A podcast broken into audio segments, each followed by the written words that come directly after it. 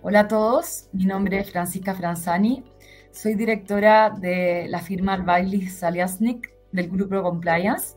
y hoy día estamos en un nuevo capítulo de Compliance al Día. Vamos a hablar de un tema que está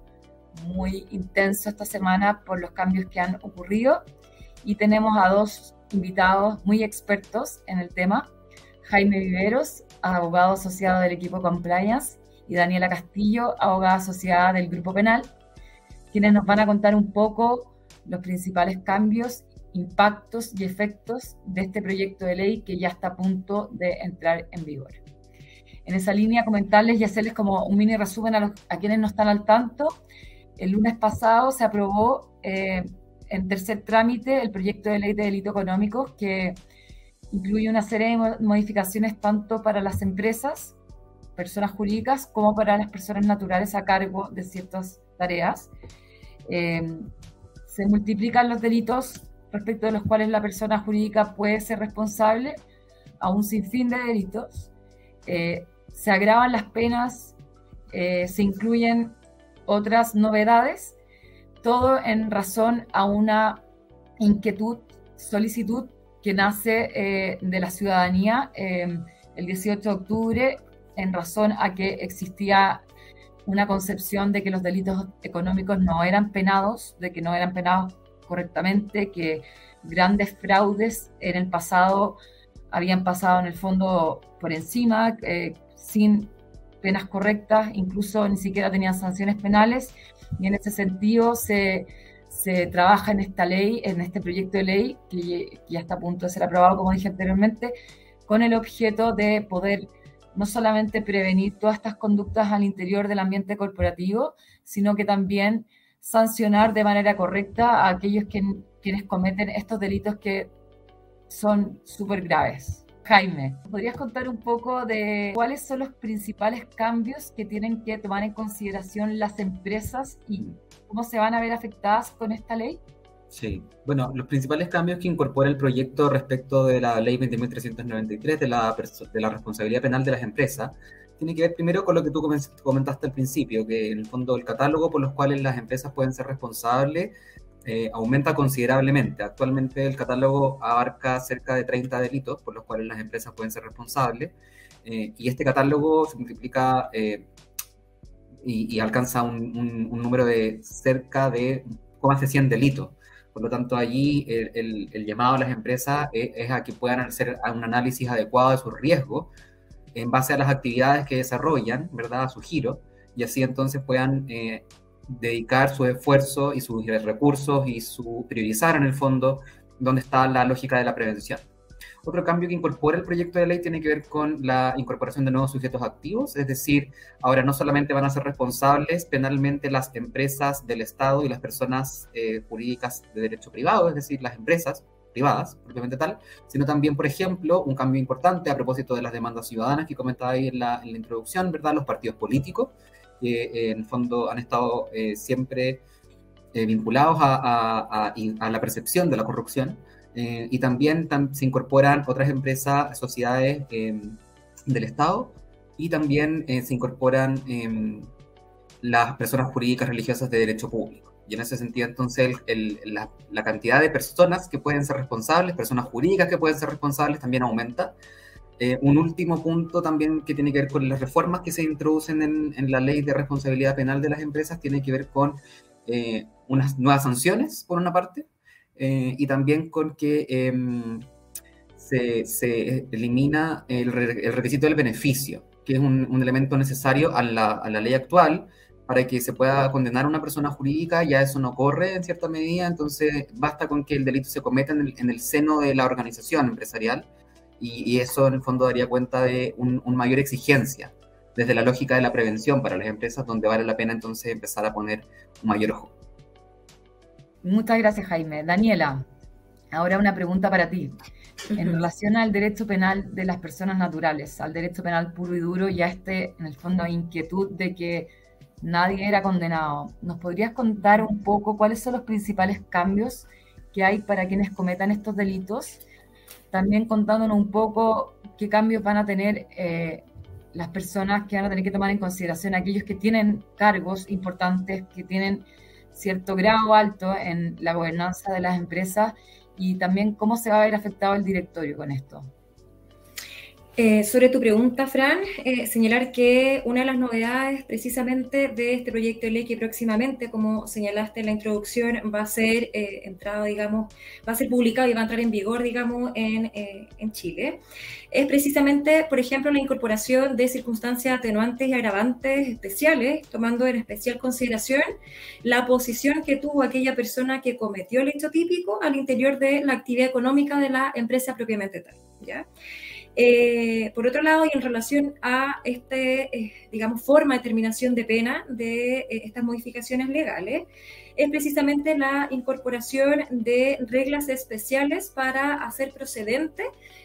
ciertas penas sustitutivas en materia de delito económico. ¿Por qué ocurre esto? Principalmente porque eh, subyace a la idea, digamos, subyace como idea de este proyecto de ley, precisamente que los delitos económicos sean sancionados, digamos, o sean más bien eh, penados con el cumplimiento efectivo de la pena, es decir, cárcel. Ya no solo, digamos, cumplir en libertad, ya no solo, digamos, eh, firmar una vez, digamos, periódicamente, tanto en el tribunal o el Ministerio Público, sino que restringe la posibilidad de poder aplicar estas penas sustitutivas, digamos, a aquella persona que ha sido condenada en materia de delito económico y solamente podrá entonces acceder a únicamente tres penas sustitutivas. En primer lugar, la remisión condicional, que se traduce precisamente en la, eh, más bien, eh, como supervisión por parte de Gendarmería de Chile, como por ejemplo ir a firmar un lugar determinado. En segundo lugar, la eh, reclusión parcial en el propio domicilio del condenado o bien la reclusión parcial en algún establecimiento especial. Y esto responde precisamente a este interés por parte de la ciudadanía hacia el legislador de que los delitos económicos sean sancionados efectivamente o que más bien tengan una pena que para ellos le tenga, digamos, mayor significado, o sea, que sea efectivamente cárcel, así como ocurre con otros delitos, digamos, contra la propiedad. ¿ya?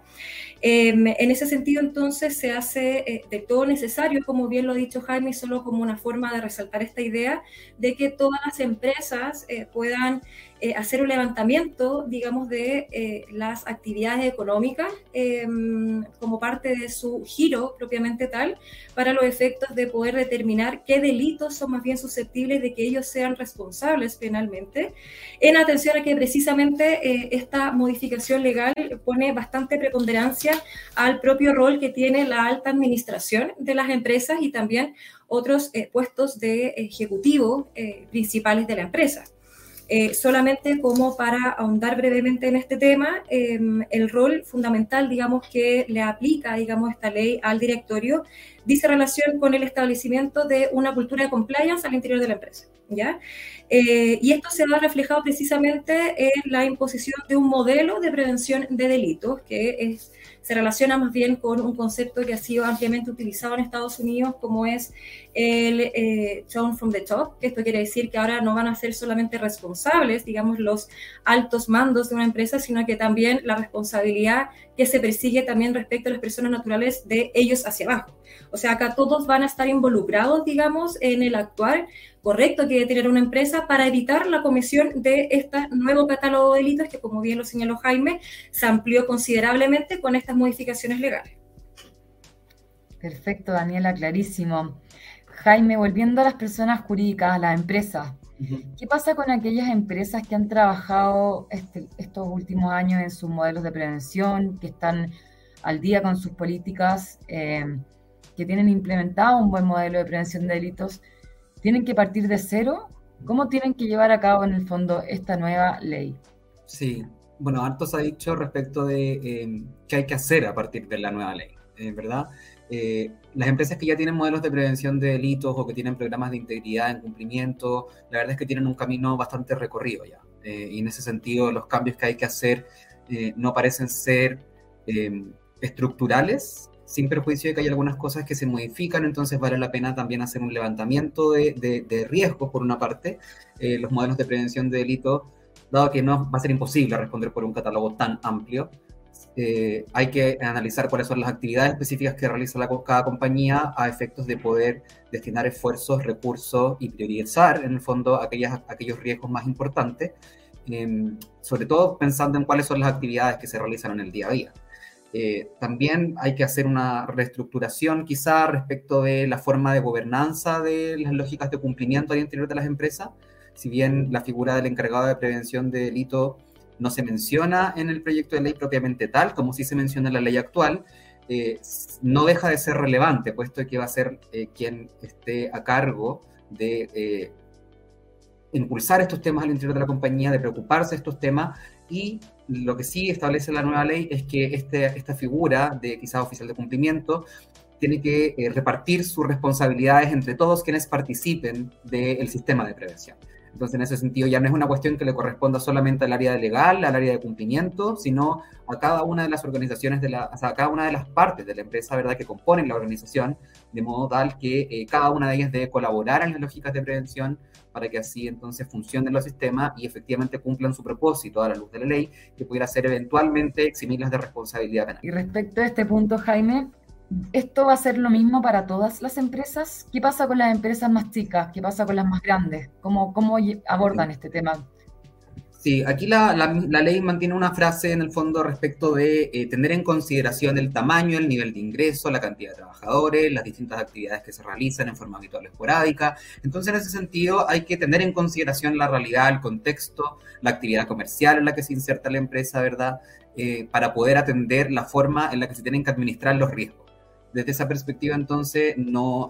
resultaría imposible y por lo demás eh, un poco absurdo hacerse cargo de todos los delitos del catálogo considerando que hay delitos que en realidad no tienen aplicación en, ninguna medida respecto a las actividades que se realizan principalmente por una empresa. Entonces, por ejemplo, si hablamos del sector de bancario financiero, quizá reviste mucha menor relevancia los delitos ambientales como el incendio, que se incorpora dentro del catálogo, eh, pero sí reviste mucha relevancia, por ejemplo, los delitos que están vinculados con el mercado de valores. Entonces, en ese sentido, hay que atender realmente al giro, a la actividad, a la actividad económica y también a las realidades de la empresa, ¿verdad? El tamaño, como dije, el número de empleados, etcétera, para que así entonces la actividad de prevención sea eficaz y el modelo de prevención de delitos que se instale al interior de la empresa realmente funcione. Gracias, Jaime. Daniela, respecto al Ministerio Público, a, las policías, quienes van a estar a cargo de implementar esta este tremenda modificación, son los que al final, al cabo del día, tienen que llevar a cabo las investigaciones. ¿Cómo ves tú que esta ley, en el fondo, va a impactar a, estas instituciones? ¿Crees que van a ser capaces de, abordar estos temas? Eh, ¿Qué también, qué impacto genera en el Poder Judicial?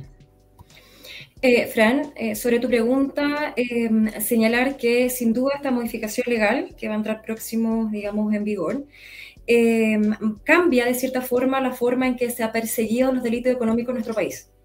algunas consideraciones ya las hemos señalado, pero eh, fundamentalmente eh, hay que dotar al Ministerio Público de cierto contenido, por ejemplo, de cuándo va a considerar que ciertas circunstancias atenuantes y agravantes nuevas, en los términos que ya nos eh, referimos, van a operar en el caso determinado. En este caso, entonces, a mi parecer, eh, probablemente eh, la Fiscalía Nacional va a tener que despachar instrucciones generales a sus fiscales adjuntos con la finalidad de dotar de contenido precisamente estas cuestiones más bien de determinación de pena y procesales, en el sentido de que, como esta ley propende a que algunos de sus delitos sean, digamos, condenados con penas efectivas cárcel, va a cambiar toda la discusión sobre las medidas cautelares, por ejemplo. Probablemente si antiguamente iba a pedir respecto a un delito económico la medida cautelar, por ejemplo, de eh, fijar domicilio, quizás ahora con este cumplimiento efectivo